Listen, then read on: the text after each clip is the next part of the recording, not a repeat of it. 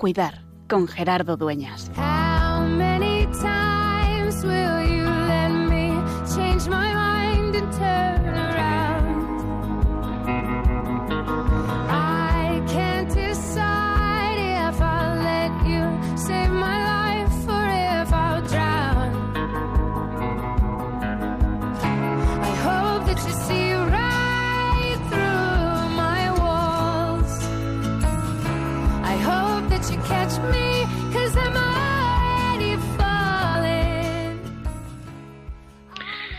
Semana del Corpus, podíamos decir, porque el pasado domingo celebrábamos esta solemnidad, anteayer, del Santísimo Cuerpo y Sangre de Jesús. Y queremos volver a la vida normal, también en lo litúrgico, pero sobre todo en lo social, en nuestro día a día.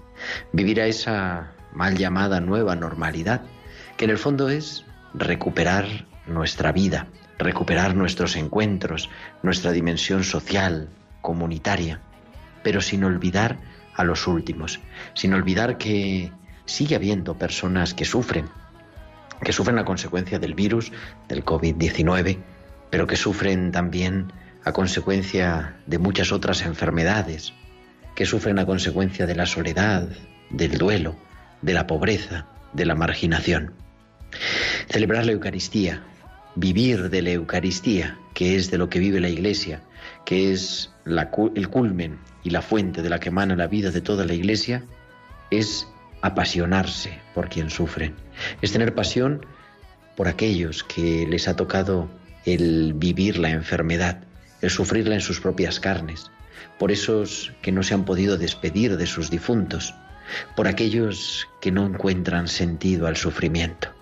Vivir de la Eucaristía y alimentarnos de ella es entrar en comunión con la humanidad y de forma especial con la humanidad sufriente, con esas palabras que resuenan en lo profundo del corazón. Estuve enfermo y me visitasteis. En este mediado, desde el mes de junio, intentando recuperar cada uno de nosotros en la medida de lo posible, porque muchos han quedado por el camino, la vida normal, nos queremos recordar que hoy, todavía, porque siempre, sigue siendo tiempo de cuidar.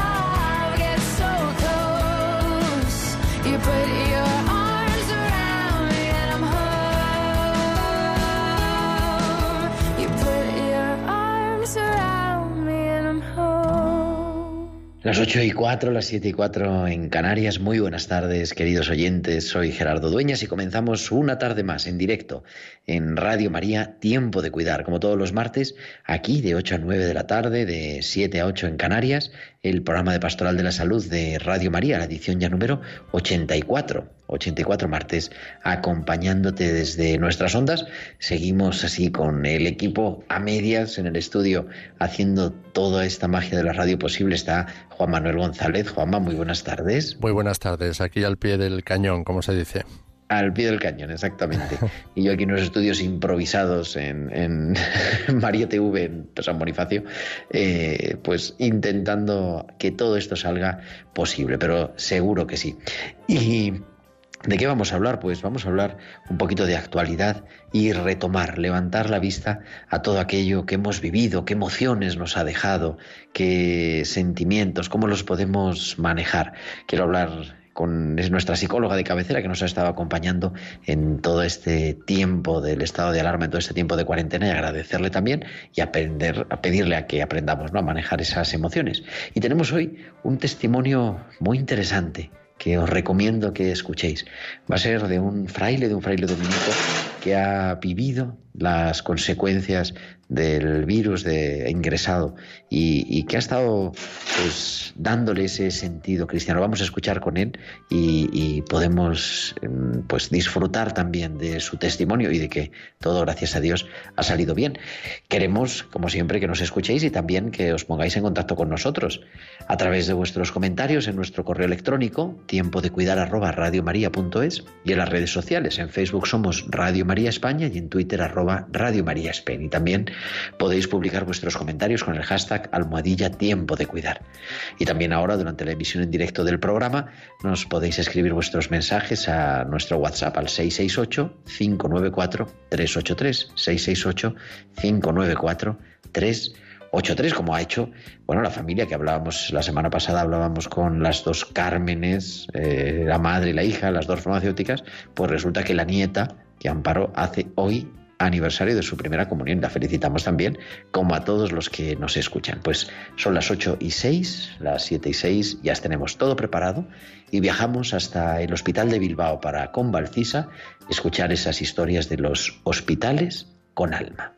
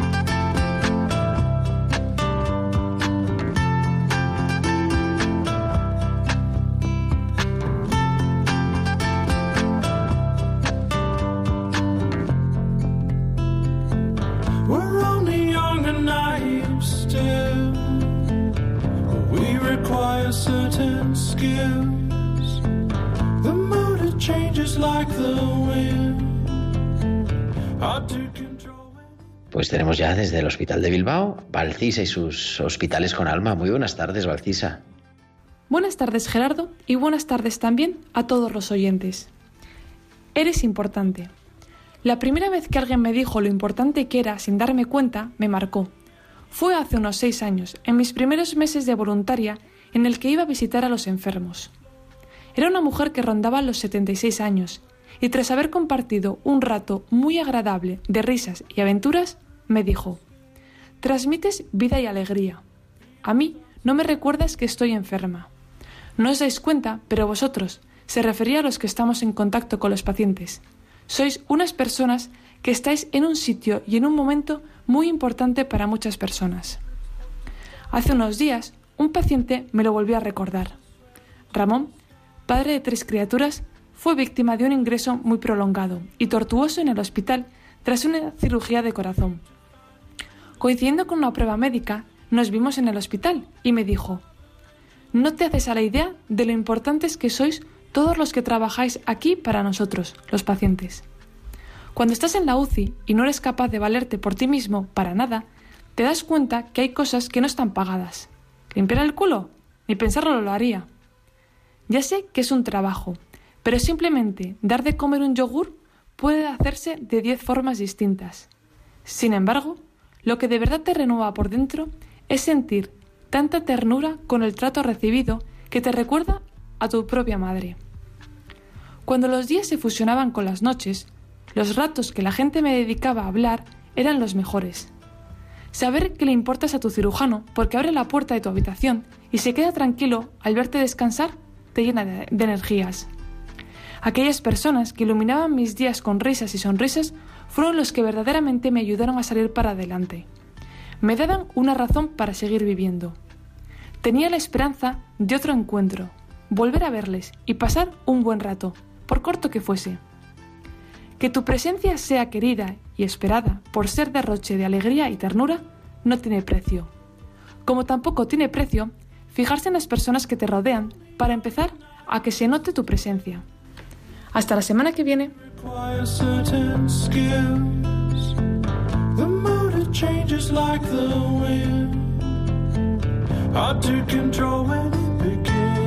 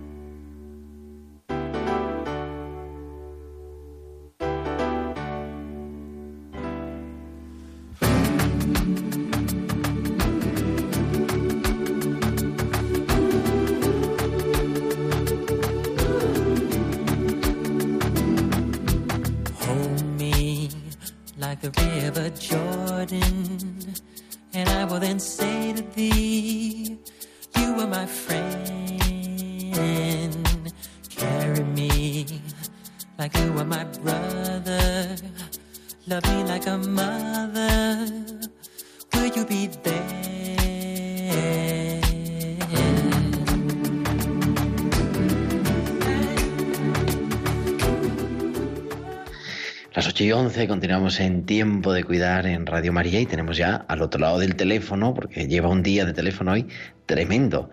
Luisa del Campo, nuestra psicóloga. Muy buenas tardes. Muy buenas tardes, Gerardo. Tienes toda la razón. Llevo todo el día hablando por teléfono, cosa Todo que día me encanta. ¿eh? Yo es que no he cogido línea y digo, bueno, vamos a ver si para la radio tenemos línea. Sí, sí, sí. sí. Yo reservo sí. mi hueco en mi agenda y esto es sagrado. Bueno, muy bien, muy bien.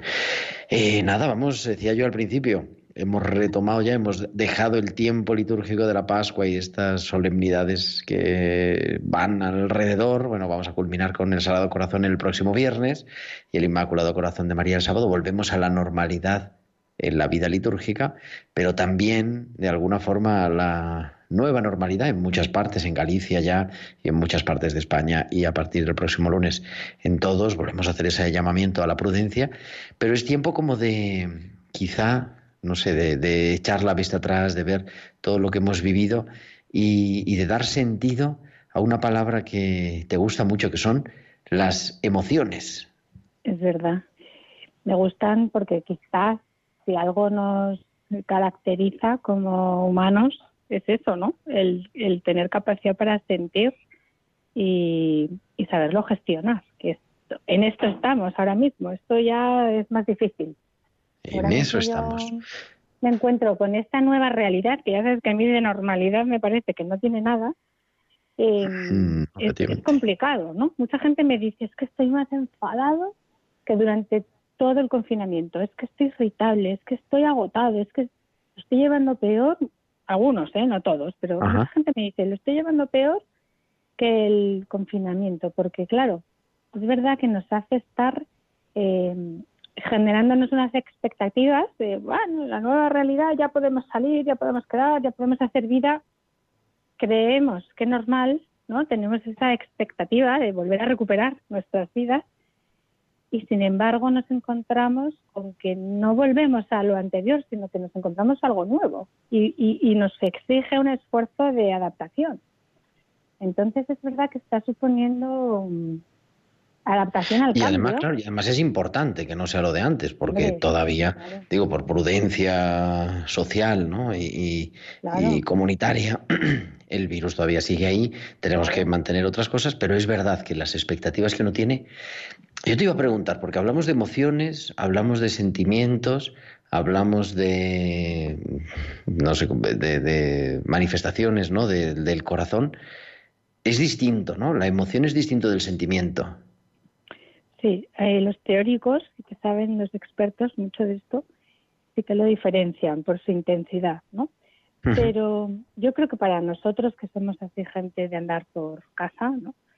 Con, con aprender a distinguir eh, esas emociones que nos cuestan, a mí no me gusta hablar de emociones positivas y negativas porque creo que son todas adaptativas, o sea que todas tienen su función y está bien que estén ahí, ¿no? Cuando uno está enfadado, está, estaba diseñado por algo de que uno se enfade. Entonces, quizás el, el aprendizaje o el reto que propongo esta semana a nuestros oyentes es poder identificar eh, las emociones de tristeza, de frustración, de enfado, de rabia, que puede parecer lo mismo, pero tiene un matiz, de ansiedad, de eh, estar así más apagado, ¿no? Y poderlo identificar y gestionar. ¿Gestionar qué quiere decir? Pues eso que yo digo, que yo creo que no es ni bueno ni malo, aprender a canalizarlo. En el fondo es energía, ¿no? Y la energía es buena. Y cómo la mm, aprendamos nosotros a manejar es lo que ya puede ser mejor o peor, o que nos haga daño, o que haga daño a otros, o que nos ayude a Sí, crecer. incluso ¿no? el sentimiento de manera natural, ¿no?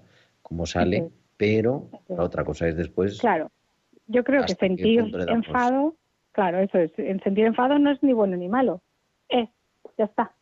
Ahora, si yo con este enfado te insulto, pues ya sí, claro, la conducta está fatal, ¿no? Pero el hecho de sentir enfado no... no ¿Y por qué, hay, por qué parece que hay sentimientos buenos y malos? Parece que no se puede estar triste, por ejemplo, ¿no? Es verdad, es verdad. Y bueno, ya enfadado, ni te cuento, ¿no? Cuesta mucho. Eh, Mucha gente te dice, estoy nervioso, y lo que están es enfadados. Nos cuesta reconocer estas emociones porque nos suponen más trabajo personal. Fíjate, Gerardo, yo creo que tienes como que rascar, ¿no? Si estás contento, estás contento y sabes que estás contento porque te estás pasando bien. Si en cambio estás enfadado, tienes que profundizar un poco. A ver, ¿qué me pasa? ¿Por qué estoy enfadado? ¿Y de dónde nace el enfado? ¿Tiene que ver con esa persona o tiene que ver conmigo? Hace- y luego nos activa mucho. Entonces, la activación también nos cuesta gestionarla. Entonces, yo creo que es importante, primero, como hemos dicho tantas veces, ¿no? el, el poder tomar conciencia. Parece una cosa de perogrullo, pero a veces mm, no es tan fácil. Porque lo que acabo de decir, si digo estoy nervioso, es una cosa muy distinta si digo estoy enfadado, ¿no? Claro. si digo estoy triste o incluso tomo conciencia de que necesito mimos, pues me hace que los pueda pedir. Y en cambio, si solo me quedo en estoy ansioso, pues de ahí no sale nada bueno. Quiere decir que no tomas una decisión o no te lleva a una acción más positiva, ¿no? Entonces, quizás yo creo que sería como un primer paso el decir, a ver, vamos a darle al pause un segundo a la vida, que siempre se puede, y vamos a ver qué, qué es lo que estoy sintiendo de verdad. Yo a veces digo en la consulta que se escriba, que escribir ayuda mucho, ¿no? A, a tomar conciencia, claro, es identificar. Sí, escribir, estoy enfadado. ¿Por qué? Pues el otro día, por ejemplo, me decía una adolescente, estoy enfadado con mi padre porque no me deja salir más tiempo. ¿vale? Pues eso es lógico, yo lo entiendo, es normal, ¿no? Ahora vamos a ver cómo podemos hacer para gestionar este enfado. Pues puedes dar una patada a una puerta que está fatal, ¿no? O puedes invertir esa energía en hacer deporte y después hablar con tu padre e intentar, por ejemplo, negociar o decirle cómo te sientes. ¿no? Son dos formas de actuar muy diferentes. Entonces es verdad que esto de las emociones em, tiene mucha amiga detrás, ¿no? Porque primero hay que identificarla, tomar conciencia y después dejarnos sentir la emoción. Que, como decías tú muchas veces, eh, hay una censura social, ¿no? Por ejemplo, hacia el enfado o hacia la rabia y hace que nos cueste más el dejarla salir. Yo no digo que se actúe, digo solo que la notemos, que la dejemos como que salga de nuestro cuerpo para descargar esa energía y poder luego actuarla de una forma más reflexiva, más pausada, más constructiva, ¿no? También. Sí, es verdad que no deja de ser un esfuerzo. Dime, dime, perdona. No digo, el, el poderlo identificar ya nos hace bastante conscientes de lo que nos está pasando, de podernos entender, ¿no? El, lo que decías del adolescente, es- eso es lo que pasa muchas veces, ¿no? En la época de la, de la adolescencia, lo que pasa que a veces vivimos la adolescencia fuera de la edad cronológica que tendría que ser, es una ebullición de emociones, una ebullición de sensaciones que controlan la vida de la persona. Y nosotros lo que estamos diciendo es, bueno, todo esto nos pasa, es algo normal, hay que normalizarlo, al ponerle nombre lo normalizas, pero que no nos controle, ¿no? Sino que nosotros seamos capaces de controlar nuestra propia vida, que seamos capaces de poner la voluntad también. Claro, yo le llamo autorregulación. Bueno, yo y muchos psicólogos, pero es verdad que lo del control tiene un peligro ahí, ¿no? Pero sí, Ujú. autorregularnos es todo un ejercicio de crecimiento y de desarrollo personal, ¿no? Y aprender cada vez a identificar antes dónde está mi cortocircuito para prevenir y poder actuar de una forma más consciente y más sana. Es verdad que, por ejemplo, tú decías ahora, ¿no? Con lo del enfado, eh, legitimar la rabia al enfado ya es mucho, porque poder decirte a ti mismo de una forma comprensiva, ¿no? Es normal estar enfadado, no pasa nada. Vamos a dar un paso más y a ver si puedo hablar con mi padre, en el caso de este adolescente, y ver si puedo negociar algo, eh, las normas, pues ya es mucho, ¿no? Entonces es verdad que hay que buscarse trucos. Yo digo que cada uno tenemos nuestros resortes que nos ayudan a darle a este pause, ¿no? Yo creo que escribir es uno bueno. Hay gente ¿Y cómo que podemos música- escribir? Porque decir, yo creo que es bueno, pero ¿en, en qué sentido escribir nuestro día a día o, o cuando sintamos algo que nos desborda? Claro, yo diría como en un primer momento escribir eso en el momento en que nos desborda, ¿no? Para ir Ujú. haciendo músculo. Yo siempre digo que el músculo del cerebro se trabaja igual que el bíceps o que los gemelos o que, ¿cómo se llaman? Los abdominales, quería decir. Entonces, Bueno, este músculo también. del cerebro, claro, pues trabaja igual. Entonces, pues en el momento de mucha activación, tenemos ahí el sistema nervioso simpático trabajando a tope para estar muy alerta, ¿no? Pues lo podemos aprender a identificar y, por ejemplo, decir, venga, voy a escribir solo como me siento, pa, pa, pa, pa, así, lluvia de ideas, todo lo que te salga. Fenomenal. Hay gente que le ayuda, pues, tocar un instrumento y le salen todas las canciones ahí más de activación. Bueno, pues eso le permite también tomar conciencia de sus emociones. A otros pintar, a otros eh, visualizar, no sé, como que cada uno tenemos que ir descubriendo también nuestros truquillos, ¿no? Porque tampoco somos todos iguales, no es una receta, ¿no? De pan con cebolla para todos, sino que es, vamos a ir conociéndonos, a ver qué me ayuda a mí a identificar, a tomar conciencia y después a dejarlo salir. Casi nada, Gerardo. Oye, con el escrito que hacemos, ¿lo publicamos en las redes o qué? Bueno, yo creo que la intimidad es mejor cuidarla un poquito más y Digo, eh, eso, guardarla para uno digo. mismo. Sí, entonces, de momento, por ejemplo, ese caso que hemos puesto de un enfado, ¿no? Y lo identificas y tomas conciencia y lo dejas salir, pues después puedes decir, venga, ¿ahora qué hago con esto? Pues voy a hablar con esta persona para decirle cómo me siento. Esto ya sería como la segunda parte, ¿no? Vamos a ver cómo con esta energía me sirve para eh, construir vida en lugar de para destruirla. Entonces, ese cuaderno yo digo que puede ser un cuaderno de chiquitito o incluso mucha gente lleva los móviles. Ahora que tenemos el móvil todo el día encima, pues en el móvil también tenemos ahí un blog de notas, ¿no? También lo podemos escribir ahí. Yo diría que eso es para uno mismo. Y si acaso, para alguien con quien compartas mucha intimidad, que al final no hay tanta gente, ¿no? Con la que compartimos eh, tanta intimidad. No, tampoco. pero por eso, por eso yo quería hacer hincapié, ¿no? O sea, que es una cosa importante de, de, pues eso, guardar la intimidad, no publicar. Es verdad que las redes sociales, en Twitter, en Instagram, no digamos, ¿no? No solamente por propia seguridad, que también, pero también por seguridad emocional, podríamos decir, ¿no? No podemos decir todo lo que nos está pasando y todo lo que nos, se nos pasa por la cabeza, porque además las cosas se quedan escritas. Claro, sí, lo escrito, escrito queda, ¿verdad?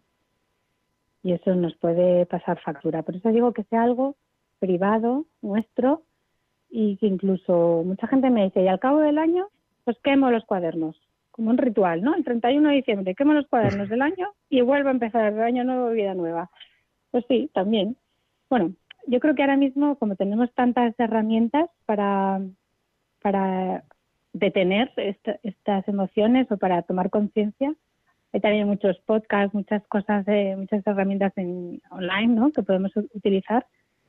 Pero el caso es que nos ayuden a tomar conciencia de ellas, dejarlas salir, que no nos atasquen, ¿no? que no nos paralicen y que podamos luego comunicarlas de una forma más constructiva.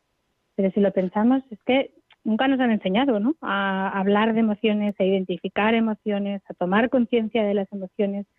Es nuestra gran asignatura pendiente.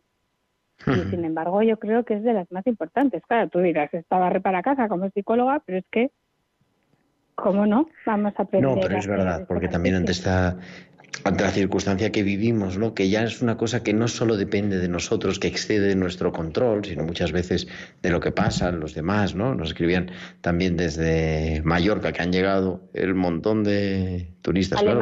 Eso genera una inseguridad que, es difícil de manejar y nosotros cada uno no puede no podemos modificar la realidad, no podemos modificar a los demás, pero sí podemos regular, ¿no?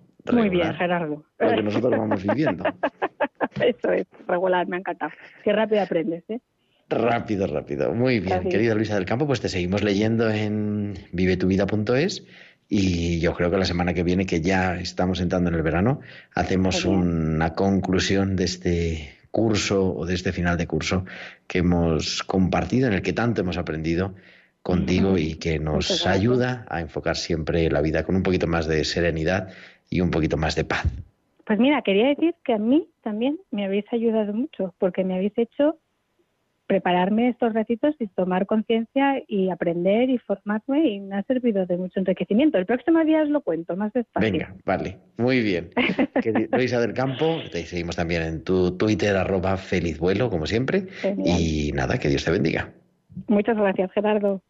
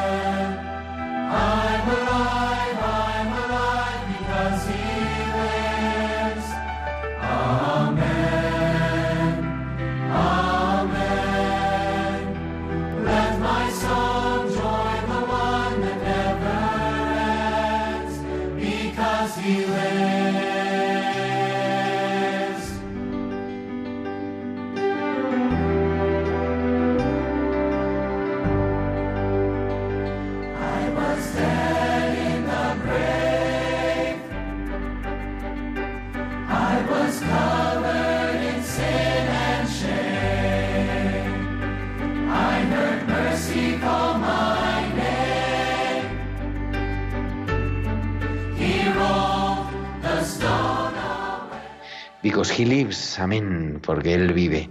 Un coro norteamericano impresionante que nos pone también en esta entrevista que yo tenía muchas ganas de hacer desde hace tiempo, pero bueno, y que había que ser también prudentes. Padre Ángel Camino, muy buenas tardes. Buenas tardes, Gerardo. Y muchas gracias por, por atender la llamada y por estar siempre disponible para, para atendernos en tiempo de cuidar en Radio María. El Padre Ángel Camino, como decía yo al comienzo del programa, es religioso, sacerdote agustino. Ahora también tiene el, el ministerio como vicario episcopal de una zona, de la Vicaría Octava, en la diócesis de Madrid. Pero aparte que nos puede contar muchas cosas de la vida de la iglesia, del día a día, y que ha tenido un recorrido riquísimo en parroquias, en pastoral juvenil, en colegios. Hoy está aquí para hablarnos un poco más en primera persona, porque esta crisis de la que, bueno, estamos todos intentando salir juntos, te ha afectado de lleno, ¿verdad, Ángel?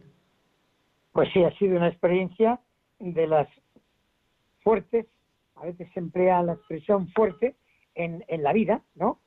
Eh, y una de ellas ha sido eh, esta del coronavirus, ¿eh? donde eh, yo he sentido personalmente la muerte, pues, eh, a la puerta, a la puerta de casa. No es que uno quisiera morir, pero se presentó. Ángel es un hombre, yo lo conozco, somos amigos de hace tiempo, es eh, un hombre vital, con una fuerza. Y, bueno, pues empezó el confinamiento como todos lo empezamos, ¿no? En la habitación, con algunos síntomas, que esos síntomas iban a más, a más, a más. ¿Y, y cómo lo ibas viviendo? Pues mira, Eh, yo lo he vivido con mucha normalidad en las semanas previas. ¿eh? Es decir, las semanas previas la misión mía como vicario era advertir a todos los párrocos, a las parroquias, que tomasen todas las precauciones posibles, tanto en las parroquias ¿eh? Eh, como eh, escuchar atentamente a las autoridades sanitarias. Todo eso yo lo estaba diciendo, pero siempre pensaba que esto podía ocurrir al otro, jamás que me pudiese ocurrir a mí. Y justo la semana anterior es cuando a mí la forma de cómo se presentó esta enfermedad no fue ni a través de la tos, ni a través del cansancio, sino solo y exclusivamente a través de la fiebre. Una fiebre altísima, que fue la que dio la cara, y es cuando yo me di cuenta de que estaba enfermo. Una fiebre que, que va subiendo, que se mantiene, que estaba pues en la, soledad de la habitación, ¿no? Primero también acompañado por los médicos. Estamos hablando del mes de marzo, en plena crisis, hace tres meses, ¿cómo pasa el tiempo? Hace tres meses, en plena crisis, los médicos empiezan a hacerte ese acompañamiento telefónico, sobre todo. Telefónico, telefónico. Yo estoy una semana entera aquí en mi comunidad agustiniana de San Manuel y San Benito con mis compañeros que me han tratado maravillosamente bien antes y después. Entonces yo detecto esta fiebre y a través del teléfono con la médico de familia pues vamos tomando paracetamol, paracetamol, paracetamol hasta que eh, pasada ya la semana se vio la urgencia y la necesidad de ingresar de inmediato. ¿Cómo es ese momento de, de tomar la decisión? ¿Fuiste, mm, en- vamos, te llevó alguien, ¿no? ¿O ¿En ambulancia? No. Sí, no, no, no, fuimos, fuimos, fuimos en el coche. Es decir, yo durante estos días previos, pues lógicamente, yo que he estado muy pocas veces enfermo, y lógicamente con esa temperatura jamás en la vida, pues lógicamente te preocupa. Hombre, para mí había una tranquilidad muy grande, que eso tengo que decirlo desde el minuto uno, y es que mi hermano es médico, y entonces pues no cabe duda que a través del teléfono él, él me seguía manteniendo, pero es una persona muy poco alarmista, ¿eh? y entonces él prefería, si estás con tu médico, sigue las indicaciones de tu médico. Hasta que efectivamente hay un momento en que vemos que mm, cuando mi hermano me dice, tienes que ingresar, ahí sí que fue cuando yo vi la cosa grave, porque si no, mi hermano no me lo hubiera dicho. ¿eh? Y entonces cuando yo tomo esa decisión y les digo a los compañeros, al Ramón y Cajal, ya, pero sí, eh, al Ramón y Cajal, digo, porque yo tengo 11 hospitales en la Vicaria Octava, los conozco muy bien a los 11 hospitales y sé que ahí había un capellán, ¿eh? Eh, don Francisco Iglesias. Ujú. que fue el que me abrió todas las puertas para que yo pudiera llegar y cuando llego me estaban esperando ya todo el equipo médico. Y entonces empieza la, la segunda parte, que Ahí es empieza la segunda parte. pues ahí la empieza. preocupación, el ver ahí la soledad, ¿no? El- la gravedad del asunto también. Esta segunda parte, hay que decir, ahí no se puede andar con remiendos, hay que decir las cosas claras, ¿eh? Eh, como ahí me gusta. Y entonces ahí me gusta recordar que cuando rezamos el misterio del rosario, en los dolorosos, en el segundo misterio rezamos Jesús condenado a muerte. Bueno, pues justamente a las dos horas de yo llegar al hospital y cómo los médicos se viven y se, se, se- se desviven y trabajan y, y hacen pruebas, hasta que yo oigo la sentencia, la misma que yo Jesús, ¿eh? Ángel tiene neumonía bilateral grave con síndrome de estrés.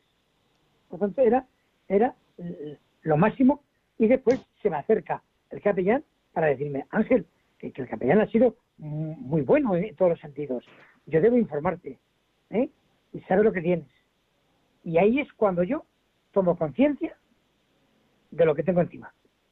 De la cosa es grave, claro. neu- Neumonía bilateral quiere decir que está una eh, infección, están inflamados los dos pulmones, no solo uno, Los dos, los los dos. dos. Y claro, eso supone una, una dificultad para respirar y, y un riesgo para la vida si no se responde al tratamiento, lógicamente. Es decir, yo quizás no sabía cuál era, ni siquiera me lo dijeron, me lo han dicho después, cuál era el nivel de saturación. Pero que era, creo que era, eh, vamos, yo creo que ni siquiera me lo han llegado a decir, eh, para no asustarme, pero estaba Ujú. prácticamente en los mínimos, ¿no? Eh, bueno, pues yo ahí sí que puedo decir, ahora iremos hablando, que sin hacer ningún drama, lo acepté. Jesús, aquí Ujú. estoy. Y la primera cosa que se me vino, digo, hay que ser realistas. le llamé al capellán y le dije, por favor, dame la unción. Me puedo presentar Ujú. de, de- de- delante de Jesús en, en- en cu- en cualquier momento. Quiero estar preparado. Lo que yo siempre he pedido para otros, ahora lo pido para mí. Y con una sencillez eh, enorme, con una, con una gran paz, yo recibí la unción y desde ese momento me puse en las manos de Dios. En las manos de Dios. ¿Cómo cambia la cosa, verdad? Tantas veces haber acompañado a tantos enfermos, a tantas personas, y de repente estar al otro lado. Y tener esa valentía que, que también debe de, ir- de decirlo, ¿no? De, de verba- de verbalizarlo. Efectivamente, lo que tú dices, eh, nuestra misión es ayudar. Yo creo que, la, que la- la- el mayor, eh, uno de los grandes trabajos del sacerdote es ayudar a todos los fieles a pasar a la otra vida. ¿eh? Yo eh, ahora podría contaros cantidad de experiencias que me han ocurrido con, con personas, pero ahora me tocó a mí, ahora me tocó a mí, ¿eh? y por tanto pasar del modo más elegante posible, ¿no? Y el modo más elegante posible es estar en Dios, vivir bien el presente y sobre todo yo quería de alguna manera, os, os- os lo digo así, quería agarrarme a un crucifijo, no lo tenía, me hubiera, me, me hubiera, me hubiera encantado, ¿eh? no, no lo tenía, pero estaba dentro de mí. Y por tanto ese Cristo crucificado y abandonado estaba dentro de mí y yo le dije, eres tú, ¿eh? tú has hecho tu vía crucis, ahora me toca a mí. ¿eh? Y por tanto yo te acompaño con serenidad, con paz, con libertad. Pero eres tú. ¿eh? Por tanto, yo ahí sí que emprendí, emprendí este, este vía crucis con mucha serenidad y con mucha paz. La cosa es que fue bien, ¿no? Ya te llevaron a, bueno, a una unidad de cuidados intermedios. Estamos hablando eso de los días en los que estaban los hospitales, eh, pues a tope. No te tope, llegan a intubar. no me llegaron a entubar. ¿eh? Estuve eh, eh, permanentemente, primero estuve un- una máscara fuerte que llaman observatorio, donde eh, el, el oxígeno entraba directamente, ¿no? Y con eso estuve casi dos semanas y media, ¿eh? con el directo, directo, directo, juntamente con todos los- con toda la medicación que los médicos utilizaban. Hay mucha medicación ahí que, que realmente metieron, ¿no? Eh, bueno, yo lo asumía todo, me veían los médicos, nunca pregunté nada, ¿eh? Es decir, me parecía que lo más importante era estar clavado en el momento presente, vivir bien el presente. ¿eh? Y por tanto, yo si confío en Dios, pues ese Dios no queda en las nubes, sino que están los médicos. Y los médicos se portaron, realmente, tendremos oportunidad de quizá en otro momento, pero los médicos se portaron magníficamente bien, las enfermeras, todo el equipo sanitario, con, con una prudencia, pero también al mismo tiempo con una valentía para animarme a, a superar estos momentos. ¿eh? Venga, ánimo Ángel, que lo vas a superar, venga. Pero sí, sí, yo estoy en vuestras manos y seguro que lo que vosotros hagáis eh, es voluntad de Dios. ¿eh? Y en ese plan estuve esos primeros días ya en la habitación. En la Se hace largo. Son muchos días, muchas semanas. se puede hacer largo, pero eh, yo no quiero, con esto que voy a, no con eso que voy a decirte, no quiero ser un Superman, ¿eh? Pero para mí, el haberme clavado y vivir bien el presente fue verdaderamente una auténtica lotería. Yo me clavé en el presente. El pasado no existe, el futuro no sé si, si, si vendrá. Por tanto, sé que para amarte tengo el ahora, el ahora. Y por tanto, era vivir cada momento. Era como, era como, como los mejores momentos de oración. Yo creo que jamás en la vida he podido rezar tanto tiempo, ¿eh? porque era cada momento, era por ti, era por ti. No podía hablar con nadie, porque las personas, las dos, o sea, en primer lugar, en, en la habitación no podía entrar nadie, nada más que, que el- los médicos y los enfermeros. Y, las además- y- personas- y muy contadamente, ¿no? y muy contadamente, nada, nada, nada, nada, nada, nada. Y las personas que estaban ahí, los otros dos, pues estaban igual o peor que yo. ¿eh? Entonces no era, yo no quería molestar a nadie. Eso, eso sí, si ellos, preguntaban, si ellos me preguntaban algo, yo respondía inmediatamente. Pero yo tampoco quería interrumpir a, a los demás, ¿no? ¿Eh? Entonces, eh, no se me hacía largo este no. ¿eh? Quizá por esta gracia de vivir bien el presente. Qué bonito eso de vivir el presente y, y disfrutarlo, aunque es- era un momento doloroso, un momento de preocupación. Hombre, me imagino que poco a poco la preocupación va dando paso también a un poco a la desesperación de decir, uff, esto va para largo, no se sabe bien, se- sin información también demasiada, ¿no? Pero con No confianza. tenía ni idea, no tenía ni idea de cuándo podían darme de alta, porque tampoco los médicos me, me- me decían nada. O sea, yo no sé cómo iba mi evolución. ¿eh? pero yo me fiaba de Dios. Y por tanto, al fiarme de Dios, me fío de, de, de- de- los médicos, ¿eh? y por tanto, pues yo, yo estaba dispuesto a todo, ¿eh? a quedarme, a irme. estaba, estaba como por una gracia, ¿eh? esto yo siempre digo, ¿eh? Eh, por eso yo cuando digo que, que en mi boca está permanentemente la palabra Dios, ¿eh? gracias a Dios, era que ha sido una gracia también el vivir bien estos momentos. O sea, no solamente yo doy gracias a Dios porque me ha dejado aquí entre vosotros y porque me ha, y porque me ha devuelto la salud, sino también, gracias a Dios, porque me ha dado los instrumentos para poder vivir bien esa experiencia. Porque yo me podía haber desesperado. Claro. ¿eh? Sí, son muchas horas, es eh, pues mucha soledad, aunque acompañada por otras dos personas, pero en, la mismo, en el mismo, Pero solo, solo, solo. pero prácticamente solo, prácticamente. Bueno, la solo- eh, solo gracias a Dios, ¿eh? la cosa va, va evolucionando, los pulmones se van recuperando, eh, subes a la planta ya más tranquilo y llega el momento del alta de volver a casa, pero claro, volver a casa en cuarentena otra vez. En cuarentena, sí, sí. Es decir, la, la víspera es cuando ya los médicos me dicen, mira, el nivel de saturación es, es correcto, es probable que mañana te demos de alta. Bueno, pues fue una alegría grande, ¿eh? pero la misma alegría ¿eh? Eh, in- interior, es decir, porque era, era, era voluntad de Dios. Tanto voluntad de Dios era que yo podía haber partido ¿eh? cuando me dan la sentencia y voluntad de Dios era también cuando me dijeron eh, mañana te damos de alta. Pues estupendo, ¿eh? Eh, pues pues una una una alegría muy grande, ¿eh? de decir pues mira, pues me, me pongo en tus manos y, a- y adelante. Lógicamente, al día siguiente, pues lógicamente lo que yo menos me podía imaginar, aunque lo había visto una vez por la por la televisión, es que cuando abren la puerta, yo estaba ya sentado en la silla de ruedas y cuando abren la puerta de la habitación, bueno, pues va a hacer un pasillo los médicos, las enfermeras, los enfermeros, los auxiliares. Bueno, como tú puedes hacer idea, en ese momento me derrumbé, ¿eh? no, no pude. ¿eh? Y por tanto, con, con, con, con la mano en el corazón, pues lógicamente dando gracias a todo este grandísimo equipo, ¿no? Al cual yo he escrito después más tarde, ¿no? Entonces fue, un, fue un momento solemnísimo de, y de mucha alegría y ese fue el momento del alta y yo ya me fui directamente a mi comunidad aquí en San Manuel y San Benito, donde estoy hablando, donde estuve dos semanas en cuarentena. Otras dos semanas en soledad. otras dos semanas, ¿eh? otras dos semanas, porque tampoco yo podía contagiar a, a los hermanos, ¿no? Ni, ni o sea, eh, evitar Claro. cualquier tipo de, ¿no? Entonces el superior me bajaba todos los días la comida, me la dejaba a la puerta, ¿eh? Y yo y yo la recogía, ¿eh? Y fueron otras dos semanas, eh, yo te puedo decir que también intensas, ¿eh? Nunca me sentí solo. Desde yo siempre estuve acompañado de la Virgen, del Espíritu Santo, ¿eh? de todos los santos. Yo soy Agustino, San Agustín, que habla de toda esa inquietud agustiniana. Nos hiciste, Señor, para ti, y nuestro corazón está inquieto hasta que descanse en ti. Por tanto, yo tenía siempre como esa perspectiva, ¿no? De que a lo mejor podía descansar en él, ¿no? Pero esas dos semanas fueron también muy solemnes, ¿eh? Fueron muy solemnes y muy agradecido a mis compañeros, los agustinos. Y con mucha profundidad. ¿Has vuelto al hospital? ¿Cómo dices?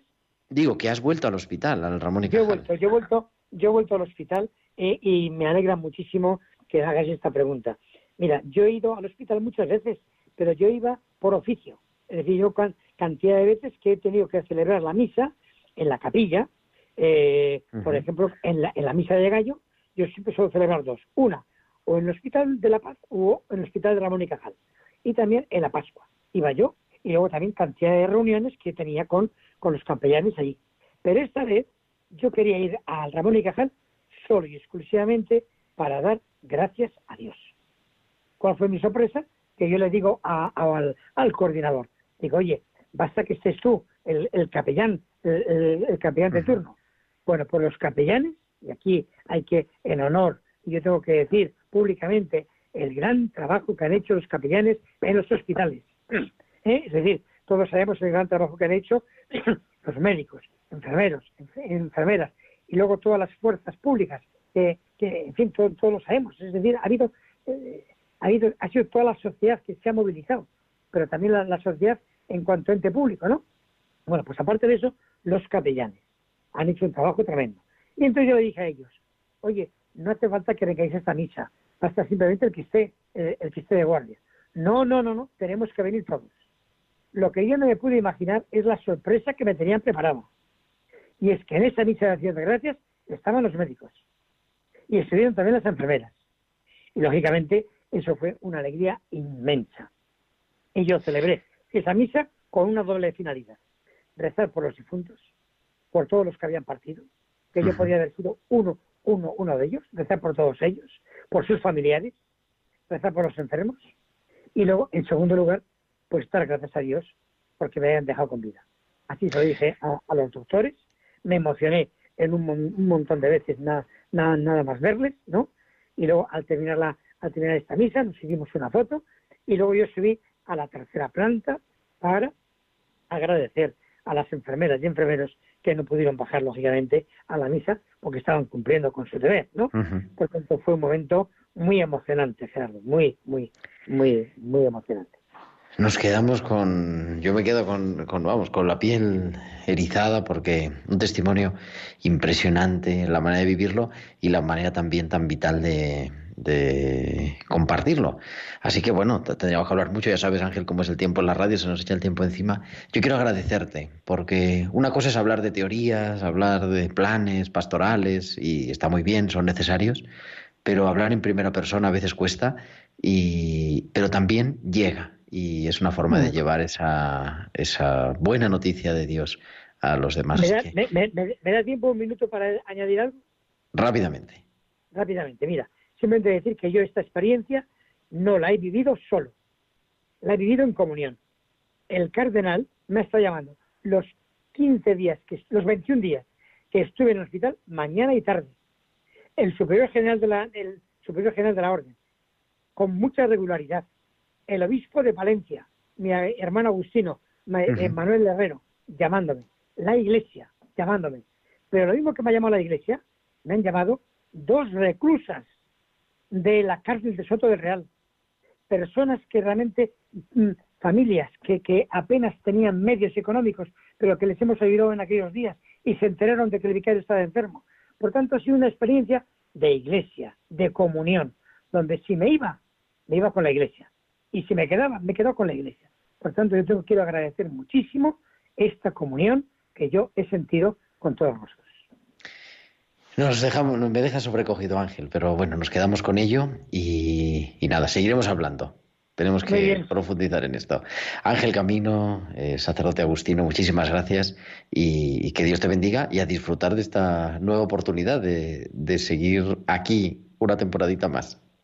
Efectivamente, gracias a ti y gracias a todos los oyentes de Radio María. Buenas Muy buenas tardes.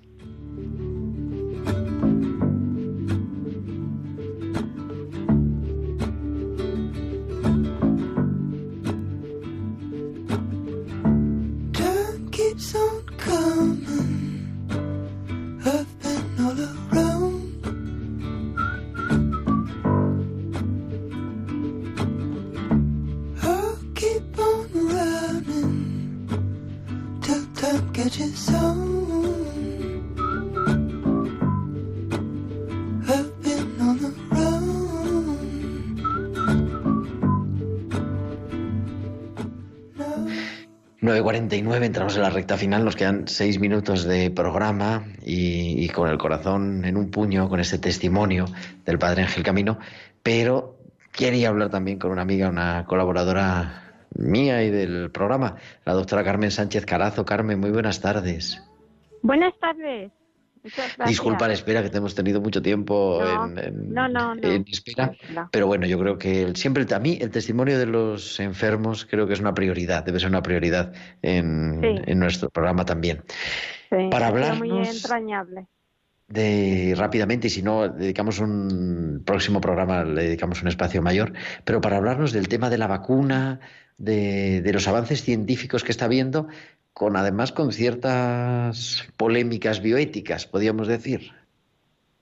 Pues sí, porque el día 12 de septiembre la revista Science, que es una revista pues de las mejores científicas de Estados Unidos, eh, mm, pues ha publicado un artículo 12 de junio, 12 de junio. 12 Que ha dicho junio. 12 de septiembre, pero de- 12 de junio. Ah, perdón, 12 de junio. Ha publicado un artículo titulado Las vacunas que usan células fetales provocan fuego.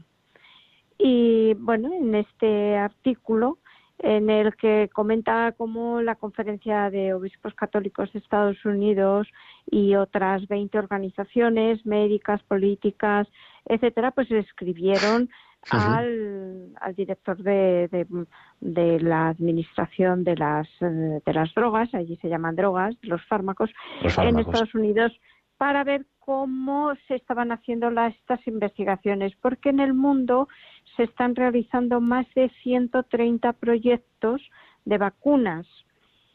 Y seis de ellos están utilizando un para la vacuna, para crear la vacuna, están utilizando unas líneas celulares fetales humanas. La HK293, que es una línea celular de riñón eh, de un feto abortado en 1972, y la PER eh, C6, que es otra línea celular que está patentada, que es propiedad de Janssen, una subsidiaria de Johnson Johnson, y que desarrolla, se desarrolla a partir de células retinianas de un feto de 18 semanas abortado en 1985. Con estas líneas fetales humanas que se han desarrollado vacunas, que se ha venido creando polémicas, incluso se, se han hecho eh, pues preguntas a la Congregación para la Doctrina de la Fe, que el- el- la congregación el 8 de septiembre contestó y comentó que, claro, pues muchos padres pues no saben qué tipo de vacuna le están poniendo a su hijo y no son Claro. responsables, que por la gravedad, pues que, que es eh, curar una enfermedad, pero sí que ese origen ilícito, pues que debería de hacer repensar eh, cómo se vienen creando estas vacunas, ¿no? Y entonces la, la discusión se ha creado porque el, el domingo, el día del Corpus, Ujú, eh, el cardenal, sí, el cardenal Llamazares, Ca- Cañizares, perdón, cardenal Cañizares, en la homilía, pues dijo algo así que había que rezar para que, eh, bueno, pues se hicieran eh, vacunas eh, por medios lícitos, ¿no? Eh, claro. Bueno, vino pues eh, diciendo y y eh, dijo que, que bueno pues que, que estas estas vacunas pues que eran eh, obra un poco de, del- de- de- de- del mal que no que no deberían de, de existir entonces alguna prensa curiosamente pues no es que lo hayan rebatido es que han sacado la noticia de que eh, Cañizares eh, ha utilizado un bulo entonces esto no es un bulo. Esto mm, podrá alguna persona no estar de acuerdo con él o podrá alguna persona decidir que, que alargar la vida unos años merece la pena la utilización de, eh, de vida humana, porque un feto es, es Claro, un- claro. una vida humana. Eh, podrá eso te- podremos hacer una discusión más larga, pero lo que sí que quede claro que esto no es un bulo. Se están Sino que está sucediendo y, y que es importante también eso, denunciarlo y, y- y estar atentos a esta realidad que no todo vale, ¿no? Y, y la vida no humana nunca puede ser utilizada. Claro, no puede ser utilizada, pero además lo que yo no creo que sea de recibo es que periódicos, eh, medios de comunicación y además con, cierto prestigio como diario.es, El Público y otros, pues han dicho que es que esto es un bulo que ha utilizado Cañizares. Y no, esto no es un bulo, esto es una verdad y esto cualquiera puede ir a internet, buscar la revista y la revista está eh, está publicada y es un debate que viene siendo eh, largo porque, mm, pues sí, yo también creo que tenemos que reflexionar sobre el valor mm, de la vida como tal. O sea, la, la vida humana no es un valor absoluto. No podemos hacer lo que sea por, por alargarla unos cuantos años. ¿no? Pues con eso nos quedamos y, y pidiendo ¿no? que la bioética, que la ética humanista, que la ética cristiana siga teniendo el papel en todo momento y también ahora en la urgencia. Claro, hay muchos intereses económicos creados para obtener la vacuna cuanto antes, pero como bien dices nuestra doctora, no todo vale y, y ahí también estamos siempre en la Iglesia, pues para trabajar a servicio de todos, pero no de cualquier manera. Querida Carmen Sánchez Carazo, muchísimas gracias. Muchas Nos gracias. a escuchamos la semana que viene o la otra. Muy bien, muchas gracias. Y nada, llegamos al final de nuestro programa. Ya tenemos nuestra sintonía en cinco minutos o cuatro minutos y medio. Son las nueve de la noche, las ocho en Canarias. Nosotros volveremos el próximo martes, que será ya 23, víspera de la Natividad de San Juan Bautista, 23 de junio.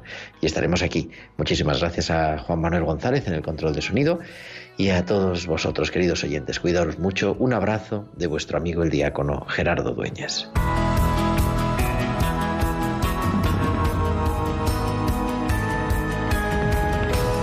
Tiempo de cuidar con Gerardo Dueñas.